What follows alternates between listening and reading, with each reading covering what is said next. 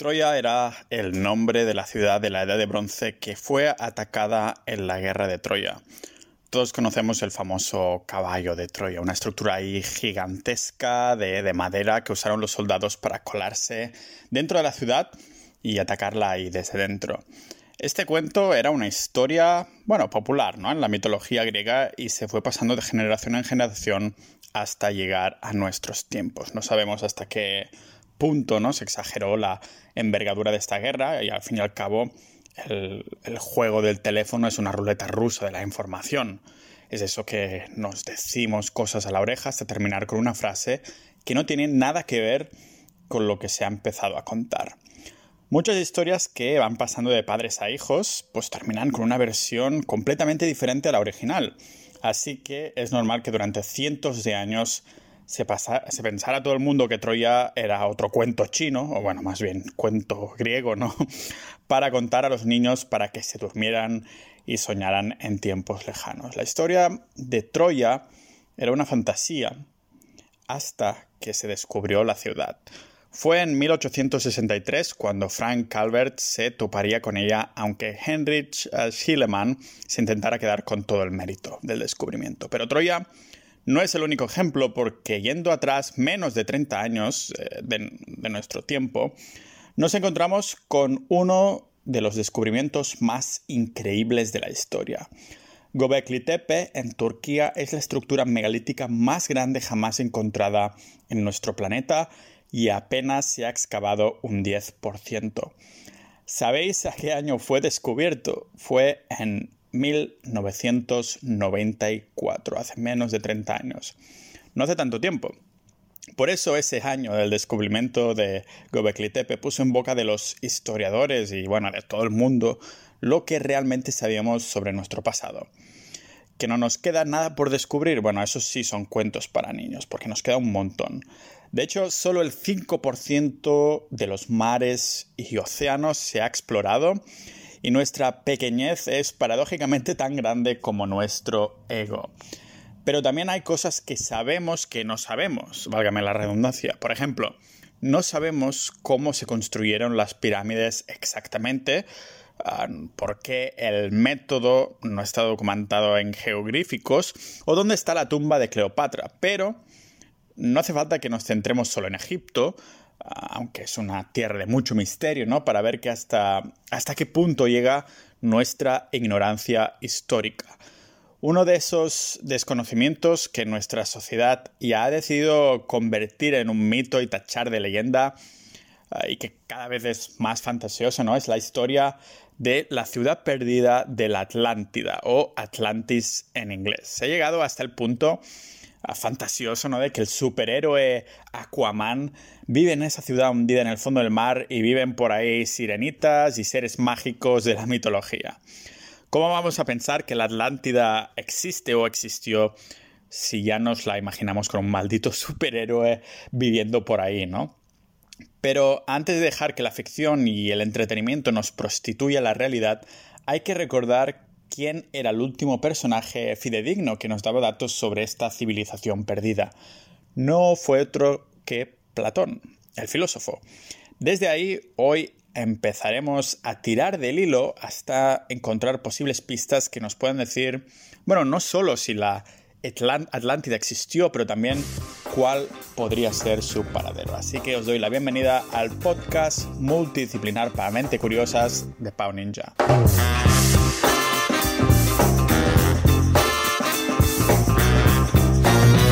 Oficialmente, Atlántida es una leyenda, un mito, una ciudad perdida producto de la imaginación metafórica del filósofo Platón. Ah, la, la, describe como una civilización increíblemente avanzada para su época, una civilización ahí próspera y poderosa, que tenía canales de navegación en todas direcciones para poder navegar por, por el mundo con edificios gigantescos y una población con conocimientos avanzados de todas las áreas que hay por saber. Según algunas teorías, la Atlántida o Atlantis significa ciudad de Atlas, que no era un vendedor de enciclopedias o de Atlas, ¿no? sino el primer rey de esa civilización. La leyenda dice que Poseidón y Clito uh, tuvieron cinco pares de gemelos que gobernaron las diez provincias de Atlántida. Esta pareja no sé, parecen realmente humanos en algunas pinturas. Es después, ¿no? Que nos acostumbran a ver a Poseidón con su tridente, barba y músculos levitando ahí en medio del océano.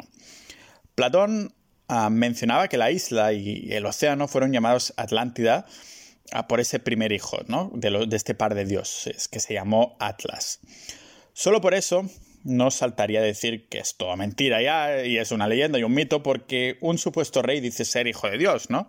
Al fin y al cabo, la mayoría de los faraones egipcios, por ejemplo, eh, decían que eran hijos de Ra o reencarnaciones de no sé qué Dios, o Jesús mismo, ¿no? El hijo de Dios.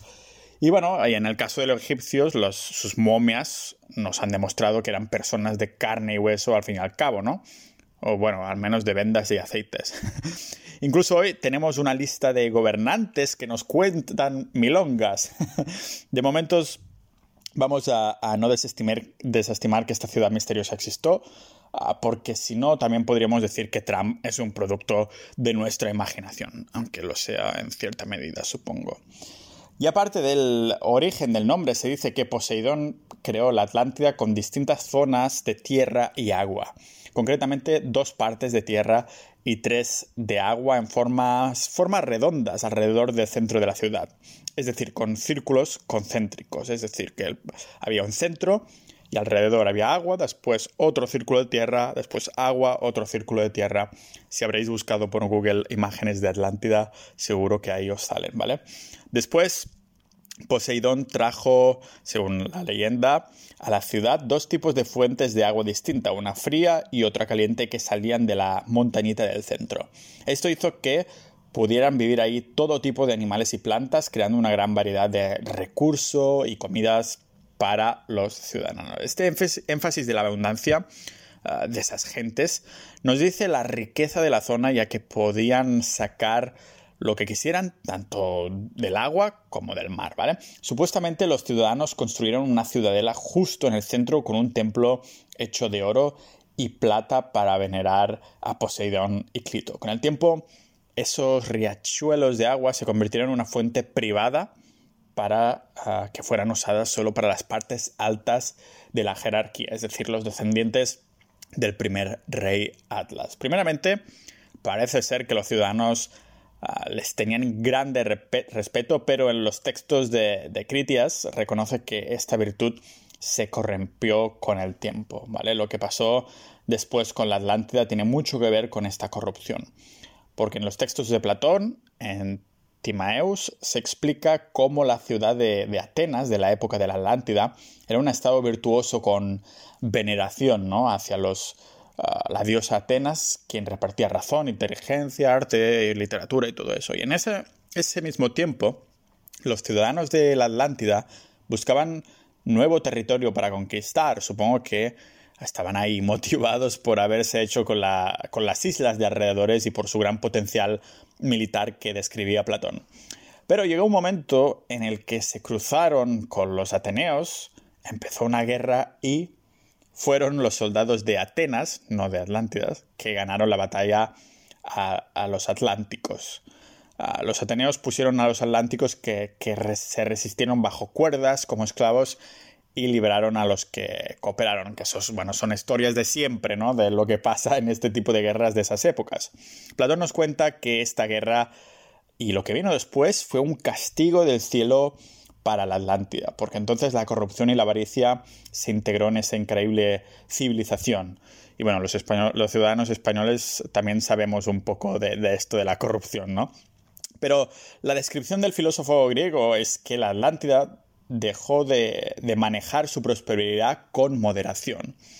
Lo que nos comenta Platón es que esta civilización perdida se volvió tan segura de sí misma que el universo, de alguna manera, la castigó con una inundación cataclísmica que hizo sumergirlo todo debajo de olas gigantes, rollo tsunamis, ¿vale? Los textos dicen que hubo violentos terremotos e inundaciones y en un día y una noche todos los hombres de, de Atlántida se hundieron en la tierra y la isla de la Atlántida del mismo modo desapareció en las profundidades del mar. Aquí es donde bueno, entrará nuestra primera hipótesis y especulación porque más adelante veremos en qué fechas se correspondería este evento catastrófico y por qué es tan y tan relevante la fecha para la teoría de si existió o no. Aunque, como decimos, se ha tachado de mito y leyenda durante cientos de años, por suerte para los curiosos, ha habido una nueva, mm, como un nuevo despertar ¿no? en la comunidad científica ah, y académica también para desmentir o descubrir la ciudad de la Atlántida. Yo personalmente, y no siendo científicos, sí creo que existió y que en algún momento se encontrará. Ah, como pasó en su momento en la ciudad de Troya, ¿no? Y incluso a veces encontramos cosas que no sabemos que queremos encontrar, como Gobekli Tepe en Turquía, ¿vale? Lo único que espero en cuanto a la Atlántida es que, bueno, que cuando se descubra sea mientras yo esté vivo y que pueda ir a visitar los restos. ¿Y en qué me baso para, para creer en esto tan firmemente, no? Pues intentando separar la fábula de la ficción, vamos a ver qué documentación tenemos. Y empezamos por el principio. La única Ah, bueno, más que la única, diríamos que la última, el último eslabón, la última persona que nos documentó la ciudad de Atlántida no fue otra que el mismísimo Platón, el filósofo. Y la versión oficial de los académicos dice que ese texto de Platón, que es Timeo y Critias, es una invención. Es un texto, una historieta para transmitir algún punto filosófico o hasta metafórico, una metáfora política de algún tipo.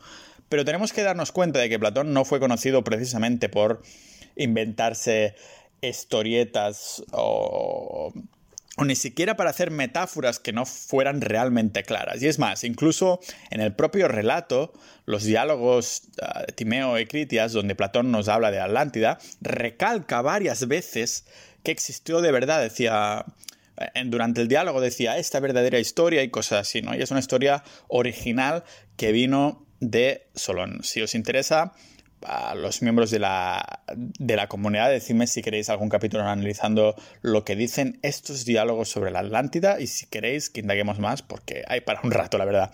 Pero de nuevo, estos diálogos se enfatiza la veracidad de la historia, ¿no? Platón utiliza Solón como referencia para poner una fecha exacta de cuándo se hundió la Atlántida. La civilización de Atlántida, según Platón, fue sumergida debajo de las olas en una enorme catástrofe mundial 9.000 años antes de Solón. Esto nos da una fecha de calendario clara porque sí tenemos una documentación de, Solón. Sabemos quién era, no hay que confundirlo con el, el, último rey de Israel, Salomón, ¿vale? Solón era uno de los siete hombres sabios de Grecia y dominó por completo la política de, Atenas durante varias décadas, ¿vale? De hecho, según las escrituras de Diógonas, este señor habla del hermano de Salón llamado Drópides como ancestro de Platón. O sea, seis generaciones para ser exactos, 200 años, y este dato será crucial para que podamos determinar la fecha del hundimiento de Atlántica. Así que Solón era un ancestro de Platón, seis generaciones exactamente. Se ve que alrededor del año 600 a.C., Solón hizo una pequeña visita a Egipto.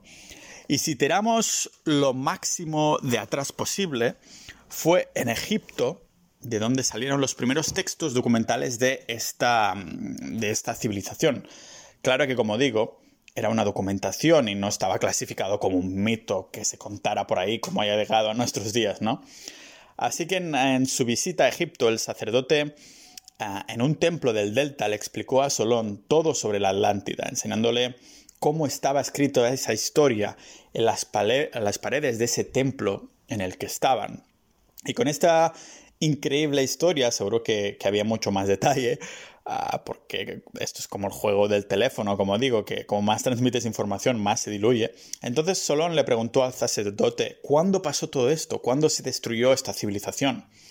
Hace 9.000 años, le respondió el sacerdote. Y esto, recordemos que fue 600 años antes de Cristo. No hay que ser un matemático para acercarnos a la fecha de la Atlántida. O sea, 9.600 años antes de Cristo, sumando a nuestro calendario nos da 11.600 años. Y recapitulemos un segundo lo que esto significa, estos 1600 años, porque esta fecha es muy relevante para la historia de las civilizaciones perdidas. Si me seguís ya sabéis por qué. Y si no, ahora entraremos minuciosamente. Bueno, minuciosamente yo creo que me dará para unos capítulos hablar de estas fechas, pero vamos a ver el por qué. porque todos los historiadores de esa época se rieron de, Platón, ¿no? Al contar esa historia. No, no solo de, aquellos tiempos, sino que mm, los académicos de aquellos tiempos eh, hicieron mofa de esto, sino que ah, las ganas de ridiculizar sus palabras llegaron incluso a nuestros tiempos, como digo, con, con académicos queriendo desmentir sus palabras, con tesis incluso he llegado a leer por internet y explicaciones, porque entonces, de pronto, entra en juego la geología. Por eso los últimos años se ha empezado a tomar en serio. Una ciencia que en vez de palabras entra a ensuciarse las manos, literalmente. La geología nos dice pues, que hace unos 11.600 años hubo casualmente un episodio que, fue cataclísmico en la Tierra, en la, en la historia eh, geológica, ¿no? que tiene el nombre de pulso de agua de deshielo 1B. Y en inglés es MWP, MWP, que viene a decir Meltwater Pulse 1B, ¿vale? Ah, en esa era hay un aumento dramático y sin precedentes de los niveles del mar en las capas de hielo de América del Norte y Europa del Norte, ¿vale? Rompiéndose súper rápido y siendo integrados como parte de los, del océano. Y eso recordamos que está demostrado por la geología actual.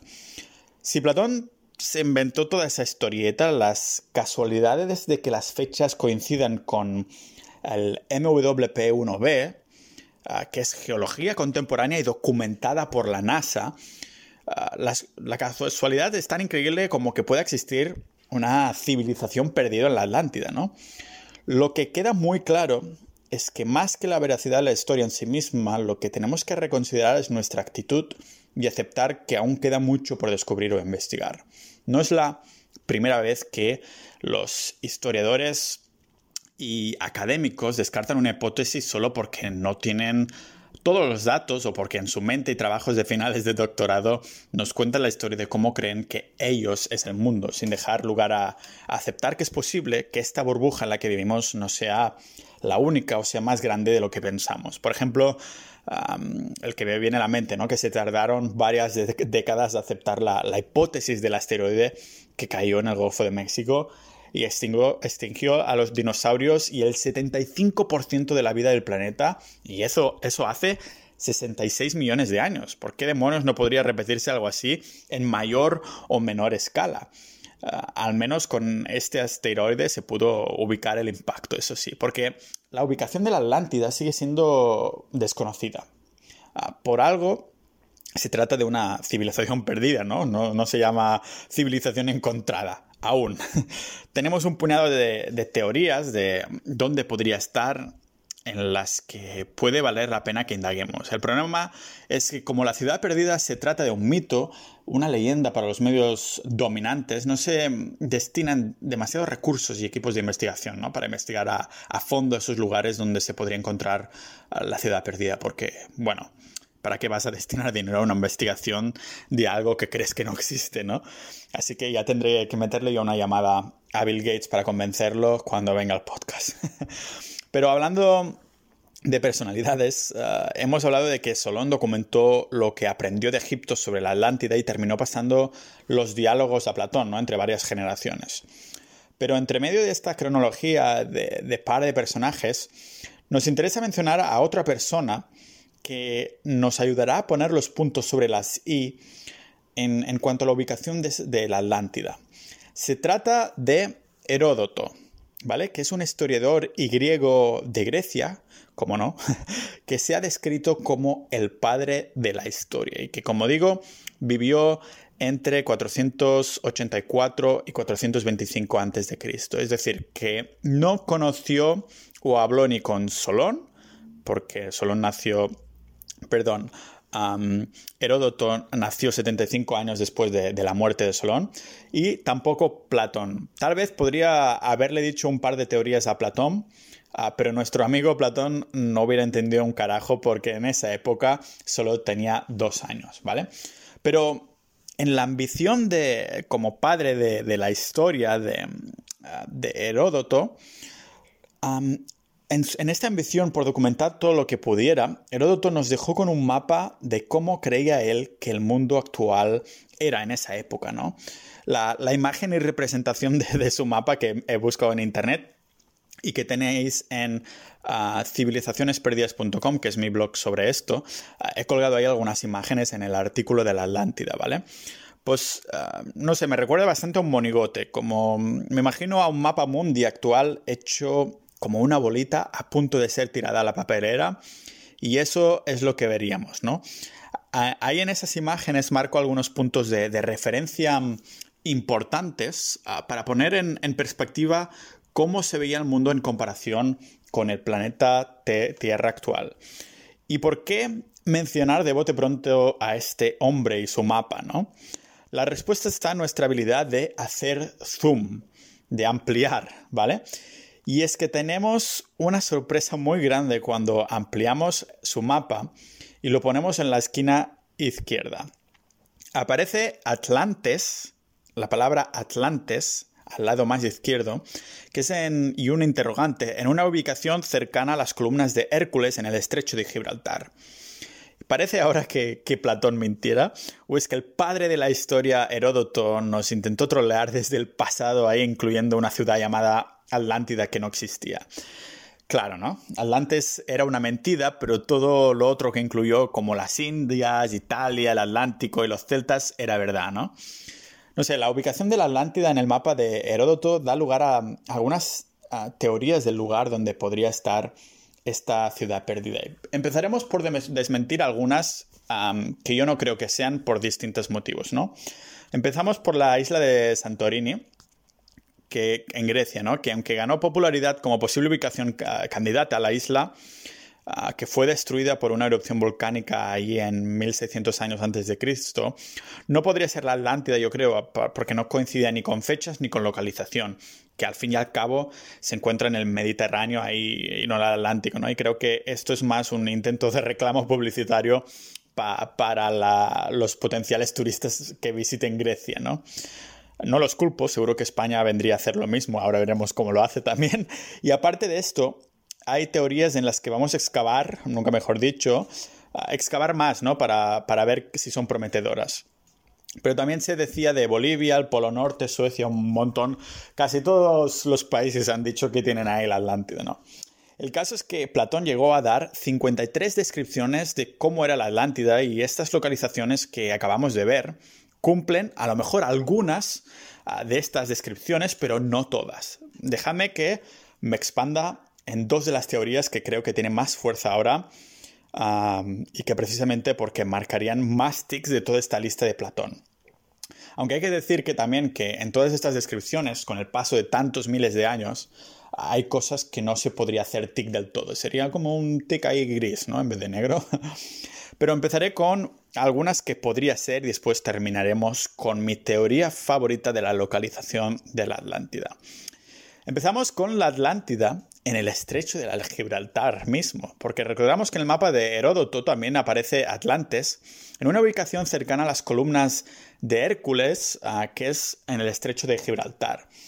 Esta es una teoría que, que sin duda emocionará a muchos patriotas españoles, de hecho, hay un documental llamado El resurgir de la Atlántida, y atención porque es de la mano de James Cameron, ¿vale? Hace, hace, pocos años, está en YouTube, por cierto, hace pocos años también hizo surgir el despertar científico en el sur de España, otra teoría de una ubicación, pero no está en Gibraltar. Se trata de Doñana, ¿vale? Porque a través de fotografías por satélites se encontraron ahí restos de una ciudad sumergida con un parentesco abrumador con la descripción de la Atlántida. Y fue, como digo, en el Parque Nacional de Doñana, en Andalucía. Me parece que está por ahí Huelva, ¿vale?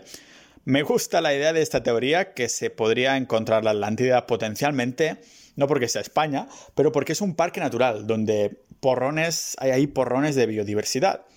Y os acordáis del, del, origen de la historia que hemos comentado al principio, que se comentaba que era una zona rica en naturaleza por las fuentes de agua caliente y fría, para que pudiera florecer vida. Pero eso es mi niño interior, supongo, intentar conectar puntos que podrían ser imaginarios o inexistentes. Vamos a ver cómo se ha empezado a explorar la hipótesis de que los restos de la Atlántida estén en Doñana, ¿vale? Se ve que un científico alemán, un alemán interesado en España, ¿eh? Qué raro, pues que estaba mirando imágenes satélite en Google Earth cuando se dio cuenta de una forma, unas formas como circulares muy extrañas en esa zona, ¿vale? Los arqueólogos se lo tomaron en serio, supongo que porque es alemán, y exploraron la zona hasta encontrar una serie de artefactos que coincidían con los descritos de los Atlánticos. No solo eso, sino que además encontraron zonas conmemorativas que el arqueólogo americano Richard Freud ah, cree que pertenecen a los supervivientes de la legendaria ciudad después de que el océano se tragara sus casas, ¿vale? Ah, estos monumentos conmemorativos también se llegaron a, encontrar a decenas de, de, kilómetros de las primeras excavaciones. Eso hizo sacar las teorías a la luz de que tal vez los supervivientes de la Atlántida pues fueran los ancestros de la civilización fenicia, que es conocida por prosperar comerciando con sus barcos superiores al resto, ¿vale? Por desgracia, para nosotros, el pantano donde se encuentra el sitio está cubierto por un agua muy densa, más de 11 meses al año, y está lleno ahí de barro y que hace la investigación súper difícil. Esto sin tener en cuenta que las noticias de que podrían haber encontrado restos de la Atlántida en España por algún motivo, no sé por qué, no parecen importar demasiado o, aparecen en los medios de masivos de comunicación. Aún así, el National Geographic hizo un especial llamado Finding Atlantis en el que entraban más en esta hipótesis, ¿vale? Una teoría que no es descabellada por varios hechos, primero por la localización, que está cerca de los pilares de Hércules, también los círculos de la estructura, el hecho de que, pues, que sea tan inaccesible y los geólogos y arqueólogos digan que tienen toda la pinta de ser el, destrozo de un tsunami, tal como lo describía Platón, y el hecho de que en esa zona los terremotos y catástrofes de la Tierra no son del todo desconocidos, no muy lejos en Lisboa, en Portugal y, mucho más cerca también de nuestra época, en 1755, hubo el gran terremoto de Lisboa, un terremoto con tanta violencia que llegó a matar entre, las cifras se estimaron me parece que entre 60.000 y, y 100.000 personas, pero tengo que decir que no se trata de mi hipótesis favorita. Vamos a ver cuál es mi hipótesis favorita de la ubicación de la Atlántida. Se trata de la teoría de que el ojo del Sáhara son los restos de la Atlántida. Y ahora mismo vendría a ser mi lugar favorito. Ah, y es necesario ver una imagen para entenderlo, por esto os vuelvo a referir a civilizacionesperdidas.com y si vais por ahí al menú encontraréis el artículo de Atlántida, la transcripción de este capítulo del podcast y ahí os voy a dejar las fotos y todo lo demás, ¿vale? Porque el ojo del Sáhara se encuentra lógicamente en el desierto del Sáhara que, si tienes cultura general ya sabes que, está en África, ¿no? Este mm, accidente geográfico tan raro está no muy lejos de la ciudad de Oudane en Mauritania. eso es súper curioso, eso ya es especulación mía, pero me parece súper curioso que justamente en África es el continente donde hay más ratios de nacimientos de gemelos. Y si os acordáis de la historia con, Platón y Clito, pues tuvieron cinco pares de gemelos. No sé, me parece súper curioso que justamente en esas zonas es donde el ratio más alto de la Tierra de, gemelos y también que coincida con, ah, con la creación de Atlantis, en fin.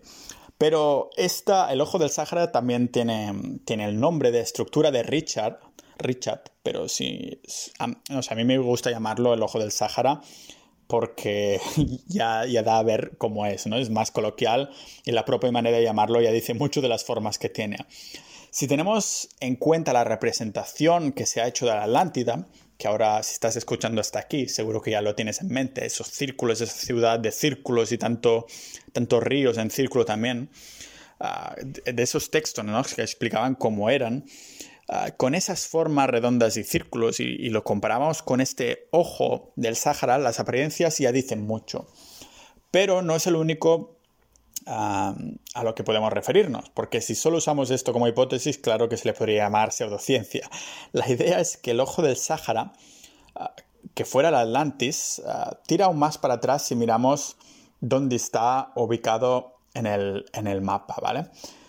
Por un momento, ¿Eso de la Atlántida no era una isla? ¿Cómo puede ser que esté en un desierto y a varios kilómetros del mar? ¿Vale? Con esa idea en mente estamos infravalorando los cambios geológicos que pueden haber en eh, tantos miles de años, en 11.600 años al menos. Pero antes, algo que me quita el sueño, el sueño es que, según la documentación de la superficie de la ciudad perdida, Atlántida tenía una superficie de 23 kilómetros y medio. ¿Sabéis? La superficie del ojo del Sáhara es exactamente la misma, 23 kilómetros y medio. Pero aparte de esto, también podemos listar otras similitudes con las descripciones, esas 50 descripciones que dio Platón ah, del lugar y las que tienen esa área del desierto, el, ojo del Sáhara. El ojo también tiene una obertura en la parte sur. También tiene montañas en el norte que contienen ríos o que contenieron ríos.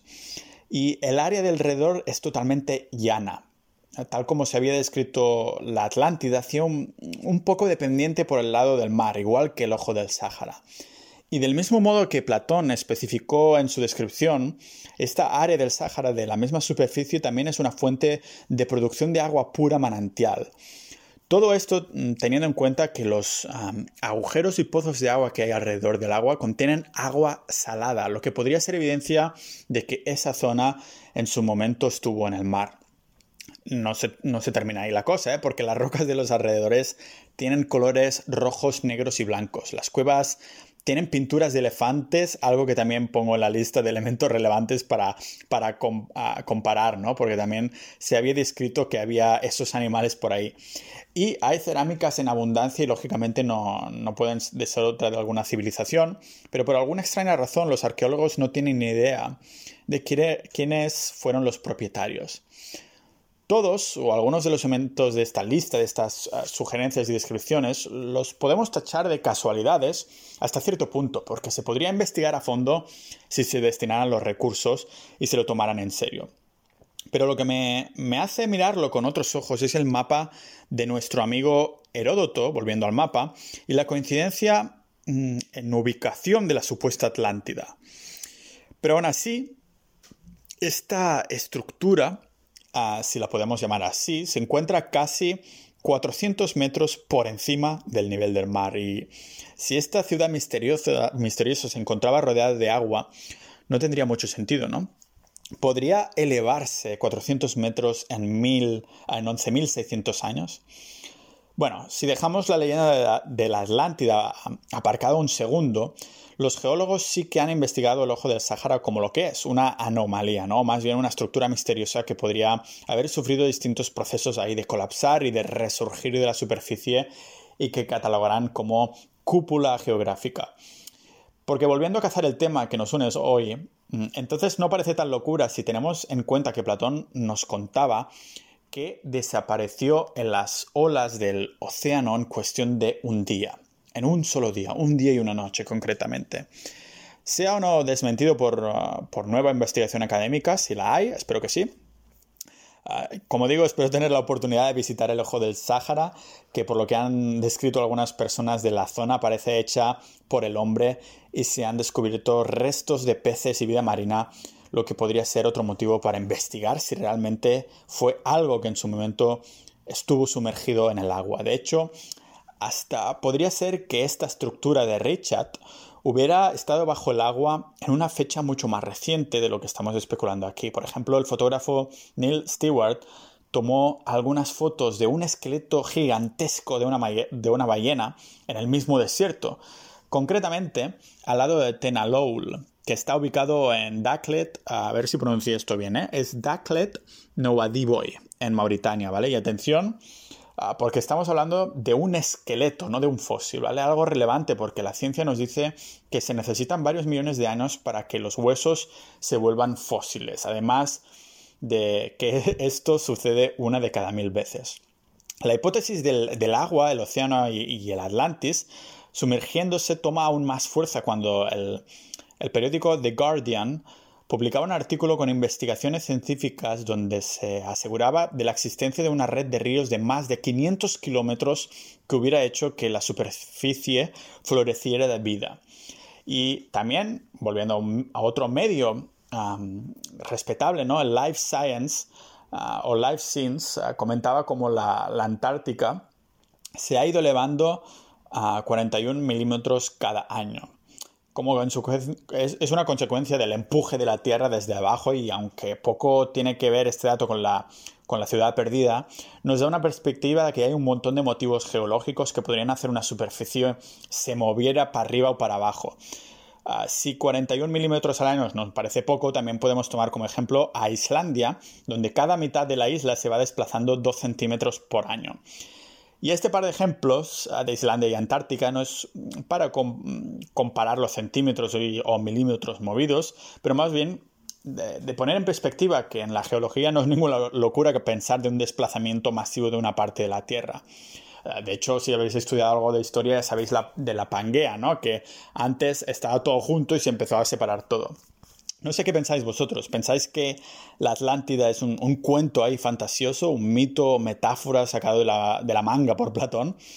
Ah, no sé, si nos quería transmitir una idea, ¿por qué no lo hacía de una forma más directa como acostumbraba hacer?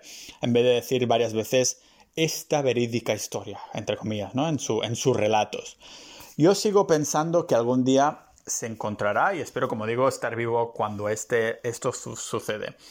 Ahora mismo lo que me tira más es precisamente la hipótesis del ojo del Sáhara, que un youtuber había recopilado información, un americano que se llama Bright Insight, que me había gustado bastante, pero aparte de ver este vídeo, decidí tirar un poco más ahí, tirar más del hilo, ¿no? De todo esto, de, los mapas, de las otras teorías que, que, hay que son interesantes y además de que hay muchísimos documentales y cosas así sobre la Atlántida que sin duda vale la pena mirar. Estoy convencido de que si estas hipótesis más palpables que, hacen tic, que hacen check a las descripciones, 53 descripciones de Platón, se tomaran en serio por la comunidad científica y se fueran ahí a investigar, podríamos descubrir cosas que aún no pensamos que, que es posible. Y ya sabéis que quien no conoce su historia está destinado a repetirla.